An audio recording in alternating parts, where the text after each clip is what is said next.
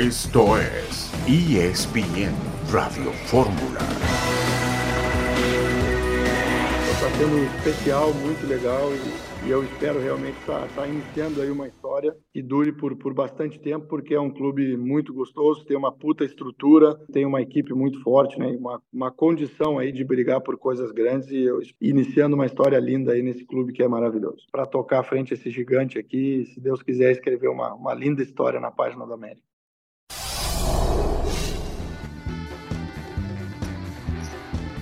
Qué gusto saludarles, bienvenidos a ESPN Radio Fórmula este viernes 22 de diciembre.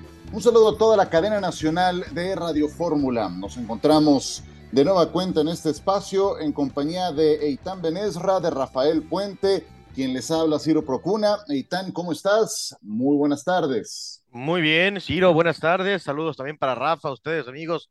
Para platicar una hora, viene un buen fin de semana el América, como escuchábamos a su técnico, fue a, jugar con el Barcelona, gana Mundial de Clubes y bueno, por supuesto la NFL que tiene un fin de semana de locura con lo que nos van a ofrecer dos partidazos. Sí, sí, sí, sí, efectivamente. En un instante saludaremos a Rafael Puente, pero bueno, escuchábamos a Andrés Jardine, hablaremos eh, en el siguiente bloque del triunfo del América sobre el Fútbol Club Barcelona, tres goles a dos. Y sí, todo comenzó en la NFL ayer con el partido entre los Rams y Nueva Orleans, Eitan con triunfo para los Rams de manera, yo creo que contundente, aunque al final el resultado te habla de algo más cerrado, creo que fueron muy superiores los Rams en el juego que se disputó en Los Ángeles. Sí, estuvo controlado, pensaría yo, por los Rams buena parte del tiempo. Se está cocinando una historia bien interesante porque Los Ángeles podrían visitar a Detroit siendo sembrado seis, mientras que Detroit es el tres, y Matthew Stafford regresaría a Detroit y Jared Goff enfrentaría a los Rams. Eh, y estos Rams pueden ser un, un, dolor de cabeza para algunos equipos en la conferencia nacional. Y luego lo de Nueva Orleans en esta división del sur, pues alguien tiene que ganar, El, el menos malo va a ir a, a estorbar un rato en playoffs en la conferencia nacional. Tal cual, y así fue también eh, eh, la temporada pasada y la anterior con el Sur. La verdad es que deja mucho que desear el nivel de esa división. Un, detalle en ese partido, y tal, me tocó transmitirlo eh, por ESPN para Centro, Sudamérica y el Caribe. Y estaba Otani como el gran invitado. Me, llamó la atención que esta fue la bienvenida oficial a Los Ángeles, porque ya, ya, ya lleva tiempo viviendo en esa área, ¿no? Como seis años, pues se acaban de enterar, porque es como si jugara así, pues la verdad es que muy chistoso. Y luego también, que estuvo gracioso, hicieron un jersey para Yoshinobu Yamamoto, los Rams también, nada más que no llegó, entonces decía, no, se me hace que ya no firma. Y después de que acabe el partido, a los 10 minutos se anuncia que quien iba a acompañar a Otani, este lanzador, Yoshinobu Yamamoto, firmó por 12 años y 325 millones de dólares con los Dodgers. A lo mejor no pudo llegar porque se fue a firmar el contrato. Los Dodgers han gastado en contratos más de 1.150 millones de dólares en tres jugadores. Digo, aunque fueran 50 jugadores es mucho, pero en tres jugadores Los Ángeles llevan casi 1.200 millones garantizados. Y un detalle, porque Yamamoto le habló a México en el Clásico Mundial y no la pasó muy bien.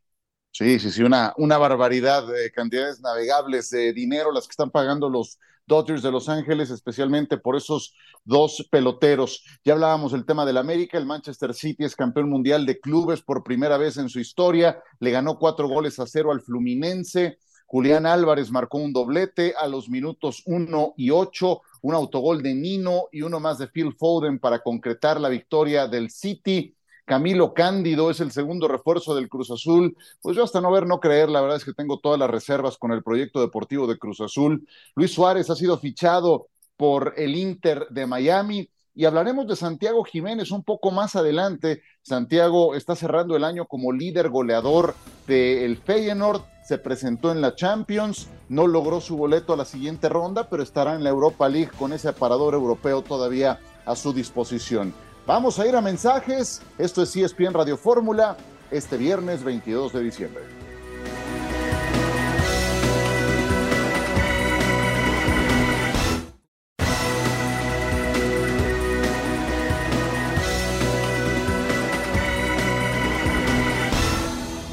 Ustedes en ESPN Radio Fórmula. Aquí estamos Eitan Benesra, Rafael Puente, Ciro Procuna. Rafa, gusto en saludarte, ¿cómo estás?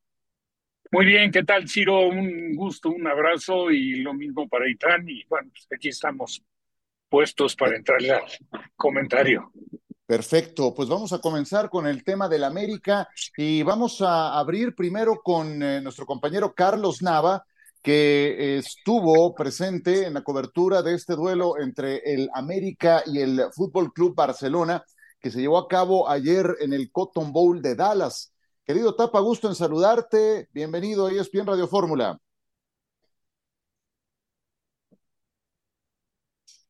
Gracias compañeros, qué gusto saludarlos. Jonathan Dos Santos lo dijo claramente. Este América demostró que incluso con el campeonato ya en la bolsa del fútbol mexicano vino aquí a dar espectáculo, a jugar fútbol. Lo tomó con seriedad porque básicamente fueron los mismos jugadores que abrieron el partido contra los Tigres el domingo pasado, los enfrentaron a un muy juvenil equipo del Barcelona. Este partido también deja precisamente eso, que los azulgranas pueden soñar con el futuro, es decir, hoy con jugadores que ni siquiera tienen la mayoría de edad, metieron goles muchachos de 17 y 16 años y también de acuerdo al propio Azulgrana Dos Santos, tiene futuro. Sabio también lo mencionaba, vinieron a darle un buen espectáculo en un viaje maratónico por el que incluso no jugaron algunos de los muchachos que estaban contra el Almería. Este partido también reconoció que no importan las condiciones climáticas, el América y el Barcelona van a prácticamente poner aficionados en cualquier lugar donde se presenten. No fue la entrada esperada, quizá por la lluvia que ha caído durante absolutamente todo el día en esta región, quizá por el precio de los boletos, porque estamos en época navideña, pero es la primera vez que yo recuerde que el América y o el Barcelona no llenan un estadio en esta ciudad. De cualquier manera, los casi 30 mil aficionados no son una cifra nada despreciable. El Barcelona se fue directo de aquí del, del estadio al aeropuerto para viajar a España para comenzar su periodo vacacional decembrino. Regreso con ustedes. Gracias, Tapa. Gusto en saludarte. Saludos hasta Dallas, Texas. No les miento si les digo que el Barcelona pasó más tiempo en vuelos que en la ciudad de Dallas. Así fue este palomazo que se aventaron para recaudar 5 millones de euros por este compromiso.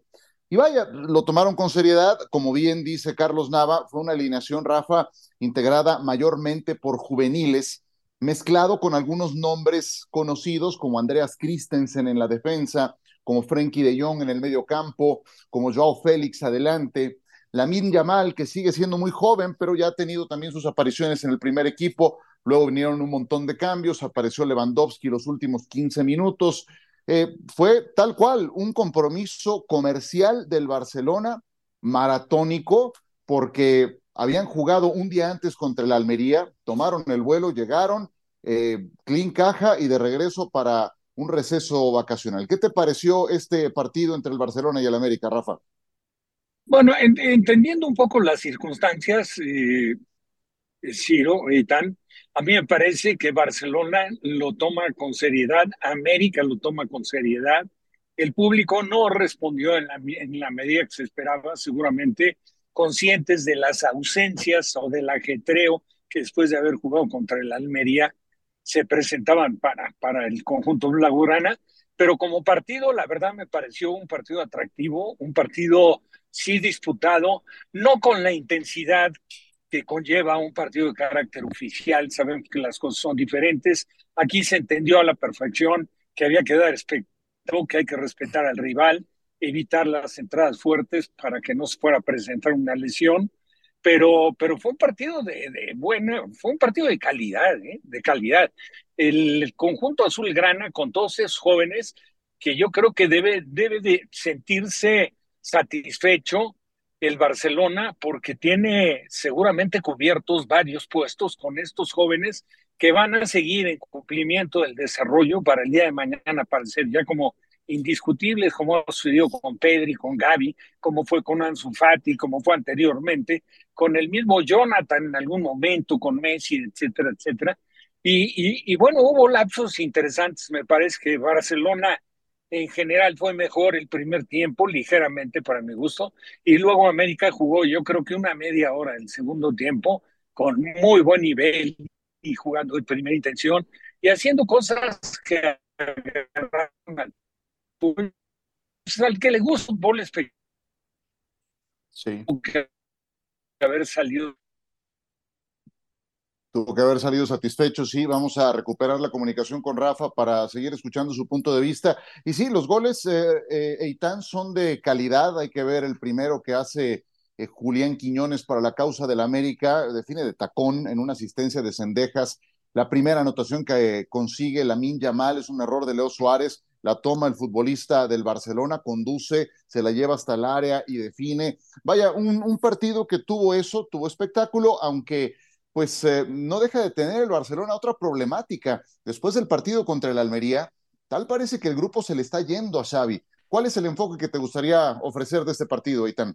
Bueno, que entendiendo el contexto, que es el del negocio, eh, que el Barcelona vino a ganar dinero y que, y que quizá es algo, no quizá, que no tiene muy cómodo a la gente, a los aficionados blaugranas, el desgaste, pues no fue un partido malo, fue agradable, hay goles, partido, un espectáculo, la gente que asistió, los que vieron el partido querían ver un espectáculo, lo vieron, lo vieron bien, de repente de nuestro lado creo que son muy exagerados y empezamos con que el América podría jugar, no, es un partido, es una cascarita que transmitieron y ya está, no hubo lesiones, que es lo más importante, también los jugadores del América querían estar de vacaciones, pero en general es positivo, ojalá que, pudiera darse con la con mayor frecuencia y con un poquito más de exigencia, pero no fue un mal espectáculo el que vimos ayer.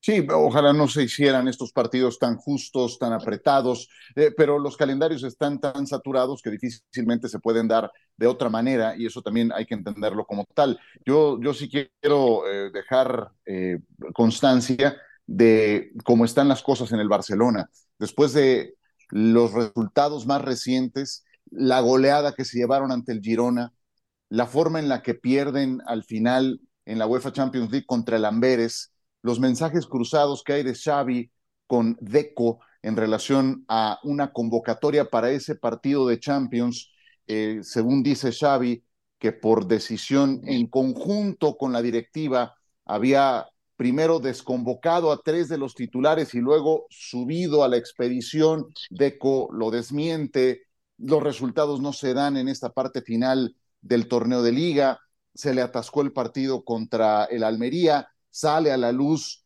que fue un escándalo lo que pasó al medio tiempo de ese partido porque Xavi estaba que tiraba lumbre porque no le parecía el esfuerzo que estaba realizando su equipo. Luego este partido, muy de bote pronto, ahora de regreso a casa vendrá el parón, pero la responsabilidad de retomar el rumbo porque ni buen fútbol ni resultados en esta parte final para el Barcelona en la temporada. Como sea el América, se va a su receso como campeón de liga y tendrá aguas más tranquilas en estas fechas decembrinas. Escuchamos puntos de vista, Jonathan Dos Santos y André Jardine. Ya lo he dicho muchas veces, ¿no? Esta dedicación va, va dedicada especialmente a, a, mi papá, ¿no? Que él, él, fue el que me inculcó eh, lo, que es, lo que es amar a la América, lo que es ser americanista. Partido eh, con muchos sentimientos encontrados, eh, jugando contra un ex equipo eh, donde le tengo muchísimo cariño. Empecé mi carrera eh, allá, debuté allá como, como profesional. Eh, estoy muy agradecido, siempre estaré agradecido eternamente con el club. Obtuvimos la victoria y bueno, siempre es bonito ganarle un equipo como, como el Barcelona. Yo siempre lo he dicho, ¿no? que mi sueño es retirarme aquí en el América. ya cumplimos un objetivo que era ganar la 14, pero siento que este equipo puede dar muchísimo más. Podemos hacer época muy feliz por, por enfrentar un, un club que para mí siempre fue una referencia por el fútbol que juega. Para mí marcó demasiadamente mi, mi trayectoria como entrenador porque por mucho tiempo tuve, tuve la, el gran Barça, sobre todo del, de Pep Guardiola, como una referencia del fútbol que quería que mis equipos jugasen. Pero el sentimiento es de que estamos empezando algo, algo grande que está por venir eh, con otras conquistas, otras cosas y con la cabeza muy, muy positiva y muy feliz. Las palabras de Andrés Jardine, que llegó al América el 16 de junio, fue de los últimos entrenadores en ser presentados, porque recordarán la historia, el América se quedó sin entrenador de manera intempestiva, porque el Tano Ortiz decidió irse a Monterrey, y entonces, después de hacer una rápida evaluación de alternativas, Santiago Baños y la directiva decidieron tomar a este entrenador de 43 años, nacido en Porto Alegre, que terminó entregándoles la decimocuarta estrella. ¿Y qué viene para el América ahora, Rafa? Después de lograr el título, tienen un plantel muy robusto, pero eh, creo que el enfoque, y me parece correcto, es seguirse reforzando. Ya se habla de alternativas en la lateral izquierda. Yo sé que Fuentes cumplió con un buen torneo, pero quieren un futbolista para ese sector. Se retiró la Jun, que cerró a muy buen nivel. Yo sé que tienes a Kevin Álvarez, pero ahí tendrá que considerarse alguna otra opción. ¿Por dónde crees que tenga que poner el acento en América, Rafa? Me parece muy atinado ¿eh? el apunte que dices. Yo coincido contigo. El lateral izquierdo, entendiendo que Fuentes, su rendimiento en América ha estado muy por encima de las expectativas de acuerdo a la edad con la que llegó y podemos recordar que un torneo prácticamente después de haber llegado, ya no me recuerdo si se fue a otro equipo y luego volvió a América o simplemente fue borrado, luego reapareció, pero cumplió con creces, pero sí es, es un punto para considerar, ya tienen en la mira a Campos o a, o a este, Arteaga, que juega en Europa, yo creo que con cualquiera de los dos vendría a, consolidar. Creo que tenemos pausa. Eh, Ciro, si les parece, Aitán, continuamos. Perfecto.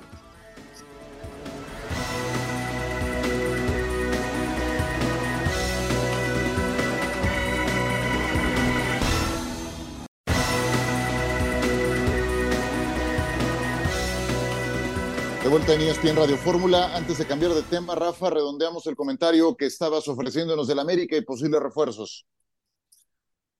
Digo, porque me enteré, no quiero decir con esto que ya sean, estén consumadas las operaciones, pero parece ser que Sánchez, el paraguayo y el cabecita interesan a los Rayados de Monterrey y no sería descabellado que se diera la operación.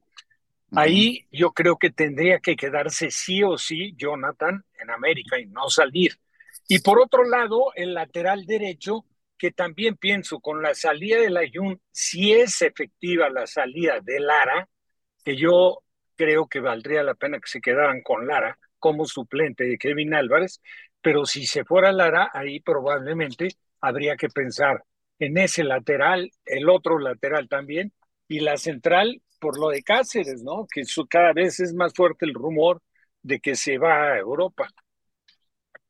Correcto, pues eh, estamos hablando de jugadores suplentes del América. En el caso de Richard y el cabecita, cuya valía es clara, pero finalmente no eran titulares, pero sí le daban esa profundidad de plantilla al conjunto campeón. Bien, cambiamos de tema. Santiago Jiménez ha sido eh, noticia durante todo este año porque es campeón vigente de Holanda, porque es líder de goleo vigente en la Eredivisie con 18 anotaciones este ha sido Santiago Jiménez en la Liga de Países Bajos. Atención con Jiménez, se viene el disparo.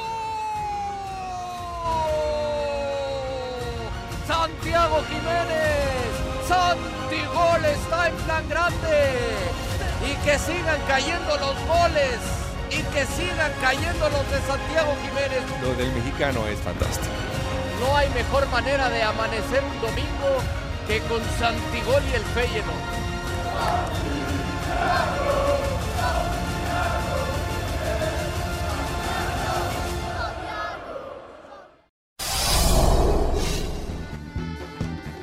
Santiago Jiménez, año y medio con el Feyenoord Eitan y los resultados creo que han sido más que satisfactorios. Sí, sin duda, gran, gran arribo al fútbol europeo. Creo que la Liga de Holanda ha sido buena para los futbolistas mexicanos para de ahí brincar a otros eh, niveles más exigentes, que es algo que no dudo va a pasar pronto con Santiago Jiménez.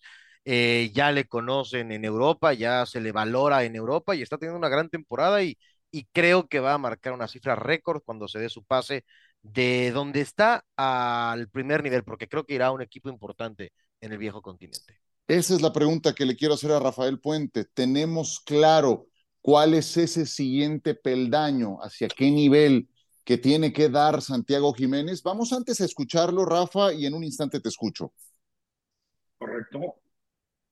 Puede ser que eh, rompas el récord del jugador mexicano más caro en la historia del fútbol mexicano que ha habido hasta ahora. Realmente nunca tengo en mente los récords, ni mucho menos. Simplemente trato de trabajar y, de día a día hacer las cosas que, que vengo haciendo y, lo demás viene solito. Muestras un, un, estilo y un tipo de juego X. Y luego en la selección otro tipo. es otro. Sí. A ver, cuéntame cuál es esa diferencia y a qué se debe.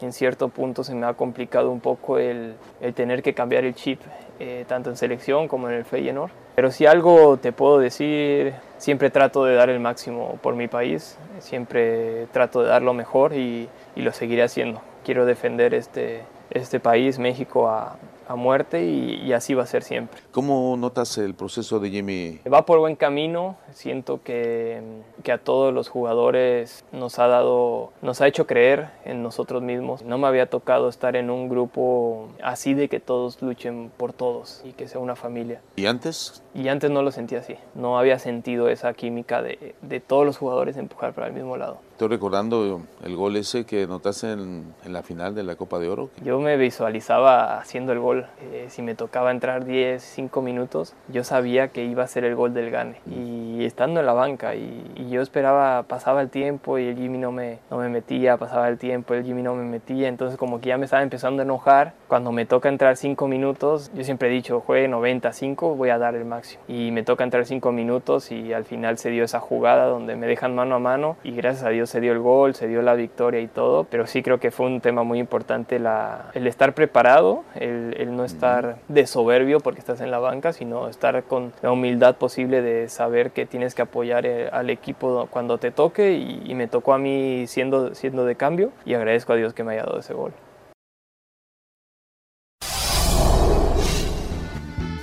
Santiago lleva 18 goles hasta el momento en la Eredivisie, es líder de eh, los anotadores en esa liga.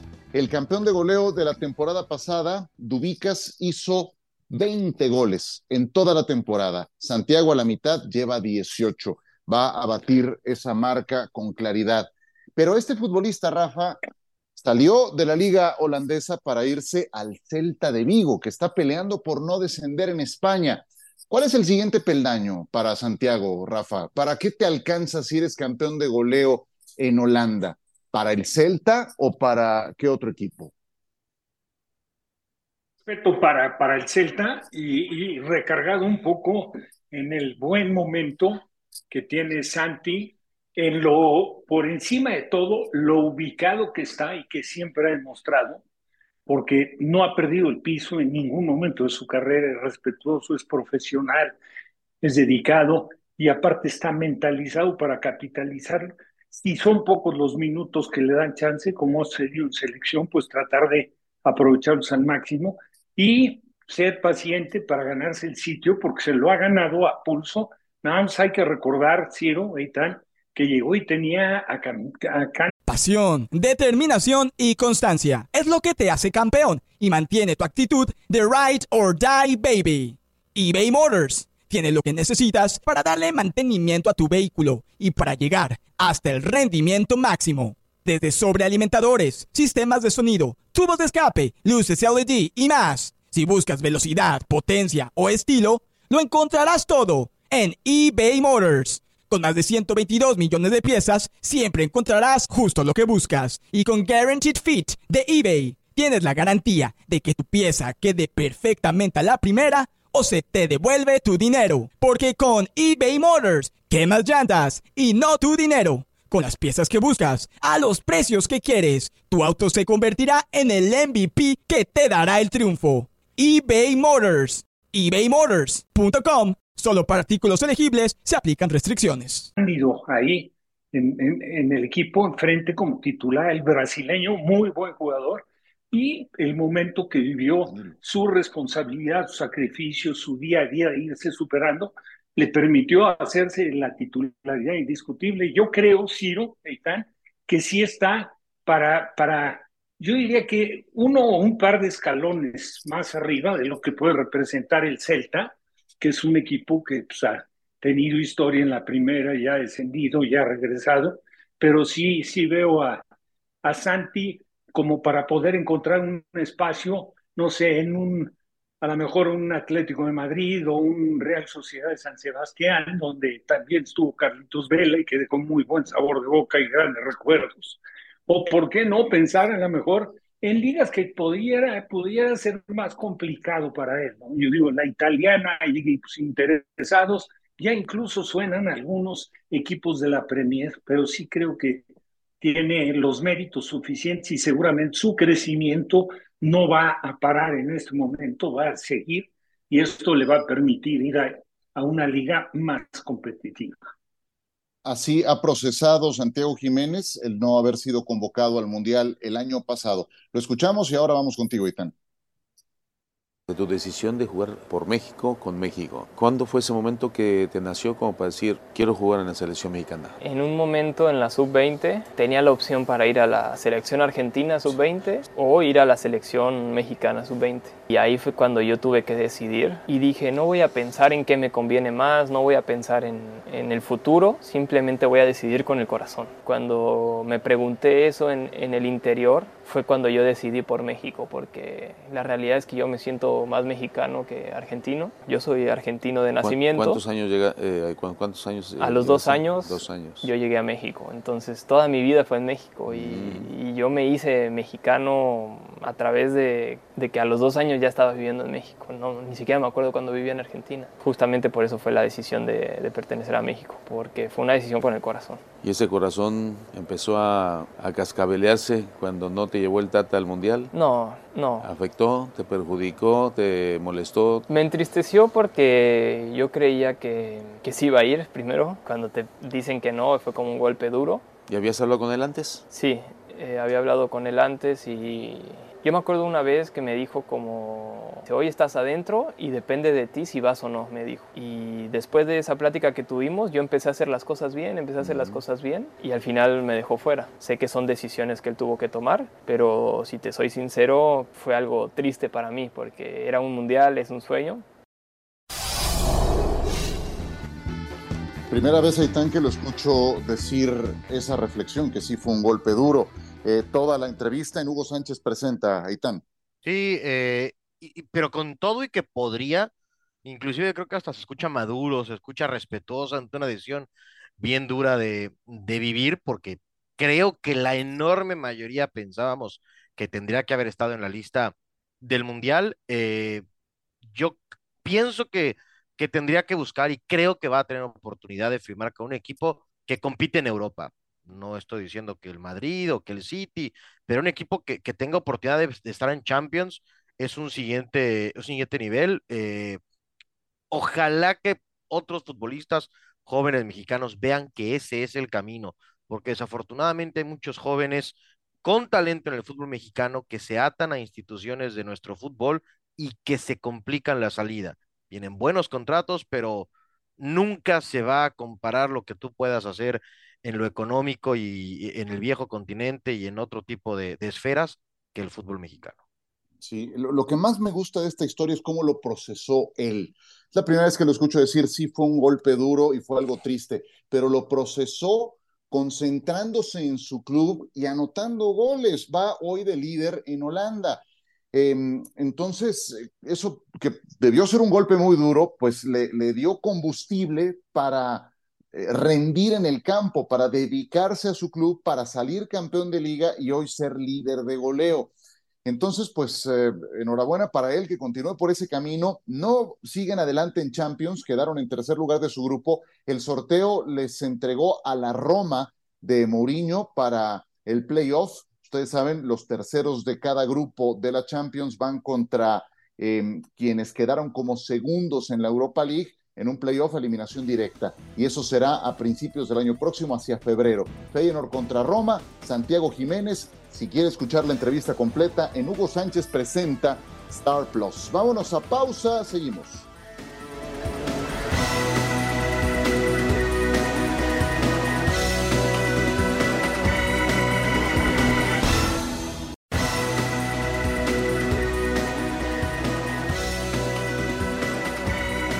Seguimos con ustedes en ESPN Radio Fórmula, mandando un saludo a toda la cadena nacional de Radio Fórmula. Rafael Puente, Eitan Benés, Raciro Procuna. Rafa, ¿nos regalas cuatro minutos para hablar de fútbol americano? Cinco minutos a Eitan y a mí.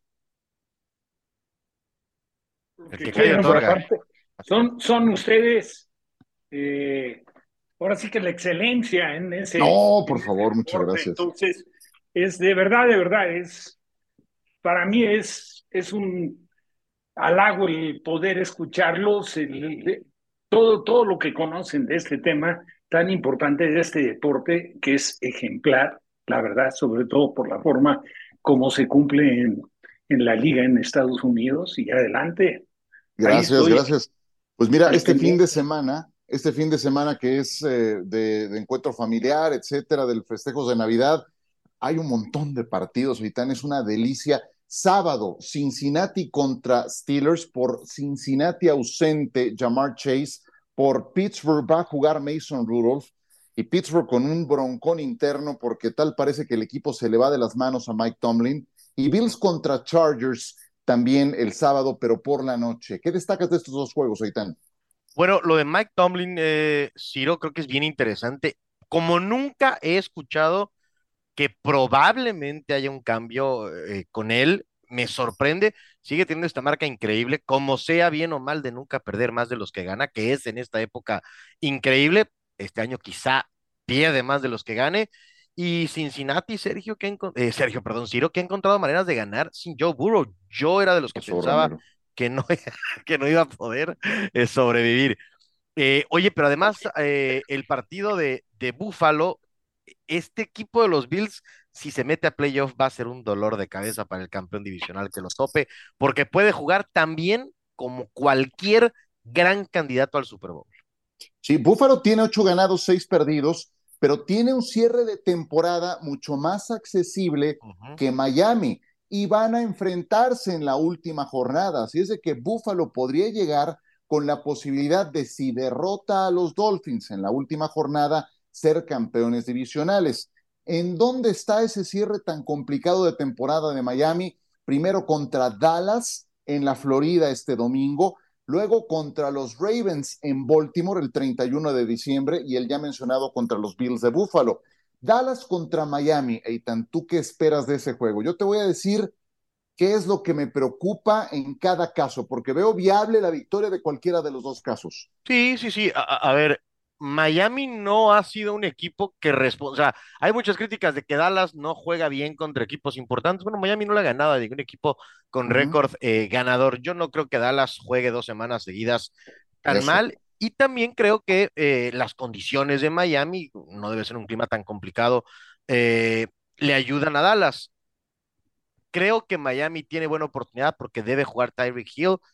Eh, pero está, como dices, muy difícil el cierre para los Delfines. Acá sabremos qué tan en serio hay que tomarlos, porque si salen avantes de esta recta final es que van a ser un gran candidato al Super Bowl.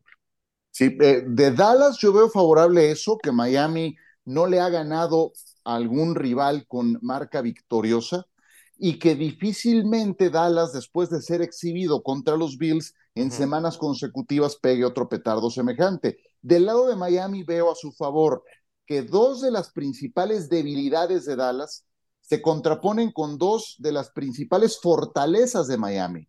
Miami en jugadas de movimiento antes de que sea centrado el balón. Cuando ven ustedes salir a toda velocidad a Tyreek Hill en movimiento o a Jalen Waddle, esas Es- que son marca registrada del ataque de Miami, Dallas es el quinto peor equipo de la NFL defendiendo ese tipo de jugadas. Han permitido seis touchdowns, cero intercepciones. ¿Y cuál es ese otro punto débil? Juego terrestre, defensa contra la carrera de Dallas. James Cook les corrió para siete yardas en promedio por cada intento en el partido contra Buffalo y Miami tiene a Raheem Mostert y a Devon Achen como sus principales activos por esa vía. De Sí. los demás, sí, perdón. No, brevemente, eh, Ciro, Sí, sí, sí. un poco, porque viene de ahí, Coach McDaniel viene de la ofensiva de San Francisco y la ofensiva de San Francisco, pues, maltrató feo a los vaqueros. Entonces, ahí hay algo que seguramente tratarán de copiar. Sí, yo creo que gana Miami. ¿Tú quién crees que gana? Sí, también Miami, porque juegan en casa. ¿Qué más destacas de los juegos del domingo para terminar? Cleveland Houston, que increíblemente están peleando por postemporada. Lo de Cleveland es increíble con cuatro corebacks diferentes, con el corredor lesionado, lineros lesionados. Los Texans, pues casi fueron los peores el año pasado y están también peleando eh, postemporada. Lo de Detroit también me parece bien interesante por 11 victorias. Y, y creo que ahí, de no ser, y el partido de Indianápolis y Atlanta, que parecería que no, tiene un chorro de implicaciones para playoffs para los dos. Sí, efectivamente pues eh, dentro de todos esos corebacks suplentes que se han dado, sí encuentro una mayor facilidad o viabilidad de los entrenadores en jefe de corte ofensivo para procesar esos partidos con corebacks suplentes, como Kevin Stefanski en Cleveland, como Shane Steichen con Indianapolis y con Gardner Minshew, como los bengalíes de Cincinnati y el coach Zach Taylor que cuando es un coach de corte defensivo, vean a Belichick, vean a Tomlin, vean el de los Chargers, que es un desastre, ni con el quarterback titular ahí lo saca adelante, pero, pero sí, sí encuentro una mayor facilidad de esos coaches de corte ofensivo para procesar mejor esos eh, eh, cambios en la posición de quarterback. Ya el lunes tendremos chance de hablar de Baltimore contra San Francisco, que es Monday Night Football y que es el juego más atractivo de todos en este fin de semana fantástico de NFL. Pues muchas gracias por, por esta posibilidad. Sí, Eitan cerremos. No, nada más, se mete la NFL en el día del básquet, ¿no? En el día de la NBA del 25 de diciembre, pero lo platicamos el lunes porque está bien interesante eso. Perfecto, perfecto. Pues vamos ahora con el eh, tema de Federación Mexicana de Fútbol, ¿correcto? Con eso continuamos y retomamos tema futbolero eh, en un instante. Venga. Seré el responsable de incrementar el valor y la competitividad del fútbol, es la prioridad deportiva. Vamos al Mundial y tenemos que competir. Mi compromiso es entregarle un mejor fútbol al aficionado. No puedes cambiar una inercia de muchos años con dos brochazos. Mi chamba es alinear los intereses de todos, es alinear la forma de trabajo de las selecciones nacionales. Mi chamba es poner estructura y la de los jugadores es ganar. A menos de un mes de haber tomado la responsabilidad de buscar un nuevo futuro para el fútbol mexicano, no lo vamos a encontrar en donde estamos. Esta etapa ha sido viciada por el desorden en la toma de decisiones, por las malas costumbres que vamos arrastrando de tantos años.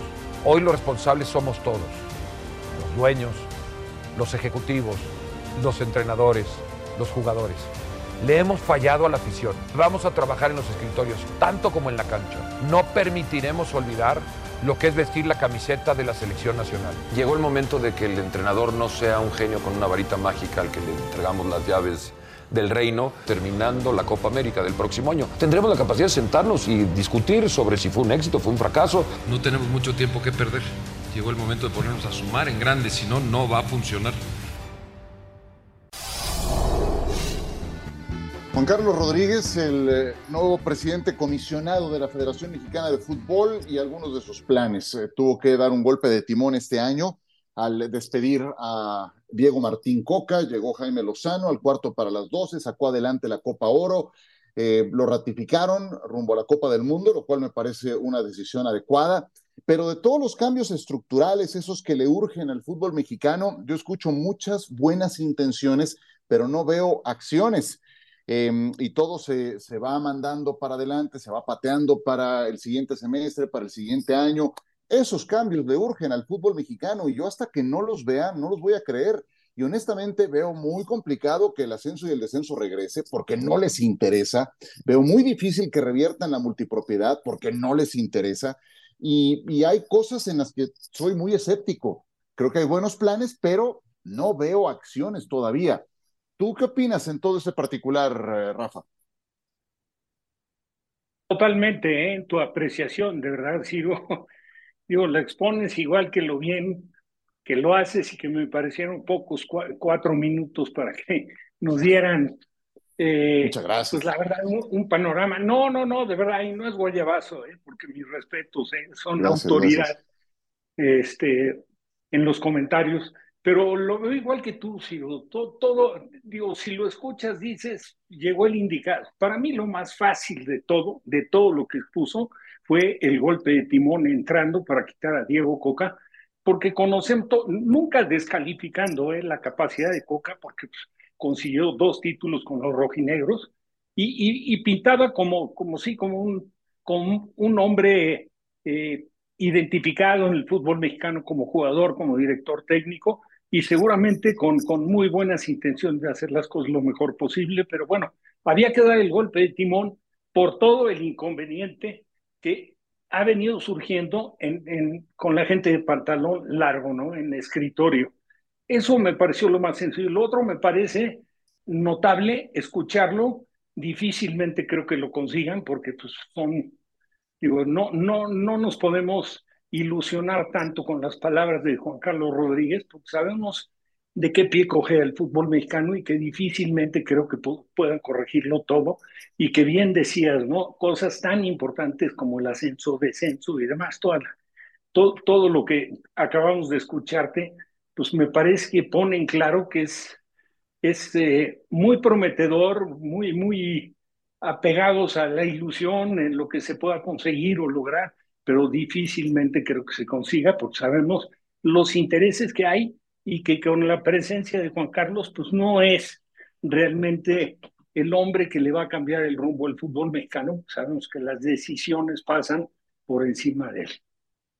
Sí, aquí hay, aquí hay también un tema, Itán. El fútbol mexicano va a ser mejor también en la medida en la que la materia prima mejore. Y, y, ahí hay que moverle un montón de cosas y, y serán temas de sembrar semillas uh -huh. y de tener paciencia, pero también de, de modificar de manera decidida, clara, esas estructuras y yo no veo mucha intención por hacerlo, reglamentos que siguen exactamente igual, el tema de los extranjeros.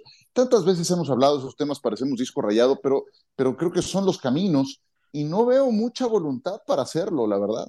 Y mira, yo, yo, yo ponía de manera sarcástica el otro día en redes sociales que lo que anuncian ese comunicado pues es algo que cualquiera de nosotros jugando FIFA platicamos y decimos que sea más competitiva la liga, palomita, que la selección juegue con los mejores rivales.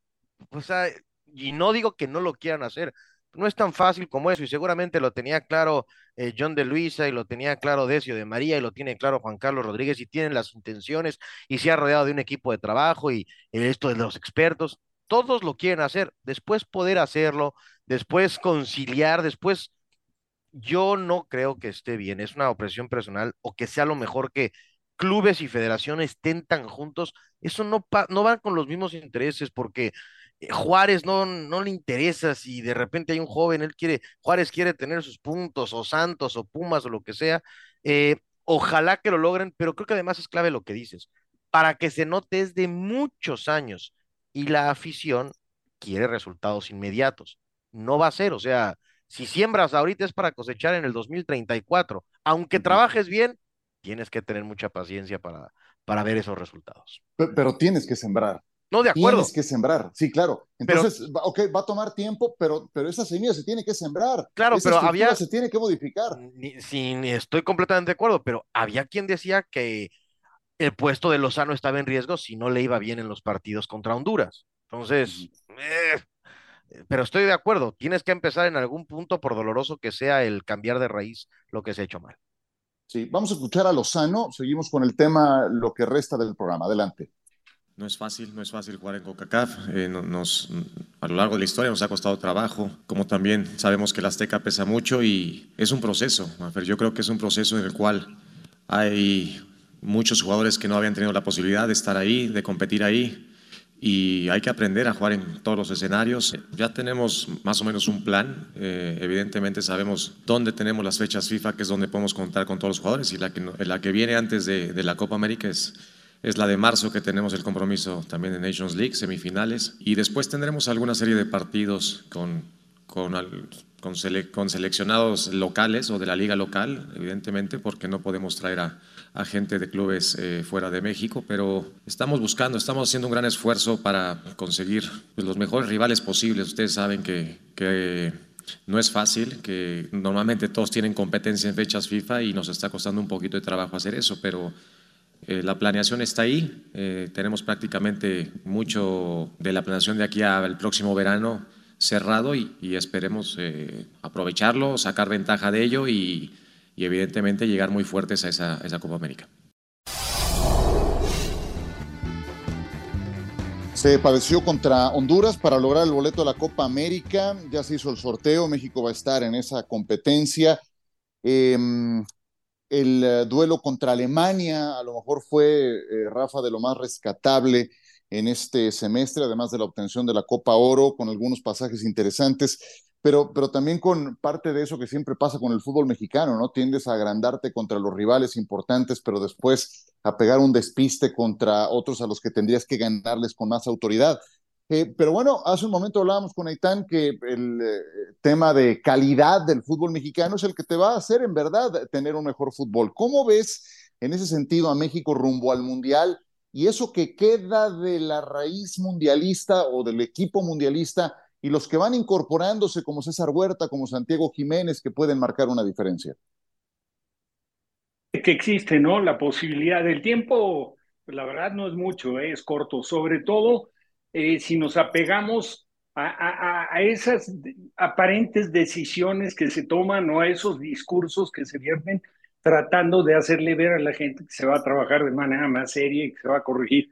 Todos, todos sabemos, los que estamos involucrados en esto, Ciro, que el problema, y no por también ser repetitivo, pero tantos extranjeros en el fútbol mexicano, la, la infraestructura en muchos de los clubes de primera división cuenta sí con la estructura aparentemente para, para poder eh, darle surgimiento a nuevos valores, que eso es lo que te va a llevar a tener un mejor fútbol, ¿no? O sea, a final de cuentas, la exposición de la selección es un reflejo de lo que es el fútbol mexicano, es la verdad, porque tampoco son muchos los elementos que nos representan en Europa. Entonces, el, trabajo tendría que ser, eh, debe de ser, ¿no?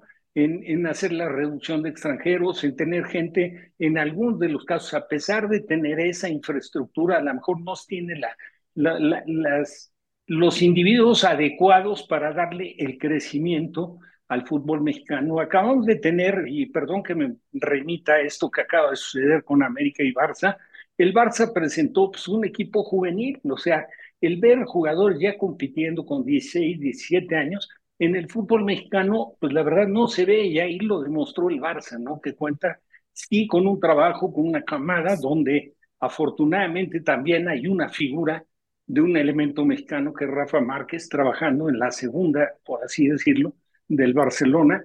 Bueno, así se tendría que iniciar el trabajo y esperar los resultados en, en, mediano plazo, no es inmediato. O sea, pensar que México va a mejorar muchísimo de aquí a la Copa del Mundo, honestamente lo dudo, no creo que, que por el tiempo que hay de la forma como se trabaja en México y los inconvenientes que, que se encuentran, o la verdad la capacitación de esos jóvenes que ya a esos 17, 18, 19 años los veas con los argumentos como para poder vestir las camisetas de un equipo de primera división como titulares indiscutibles y, encontrar a través de, de, su trabajo, de sus, de sus exposiciones, convocatorias a selección. Pero pues, yo lo veo francamente muy difícil.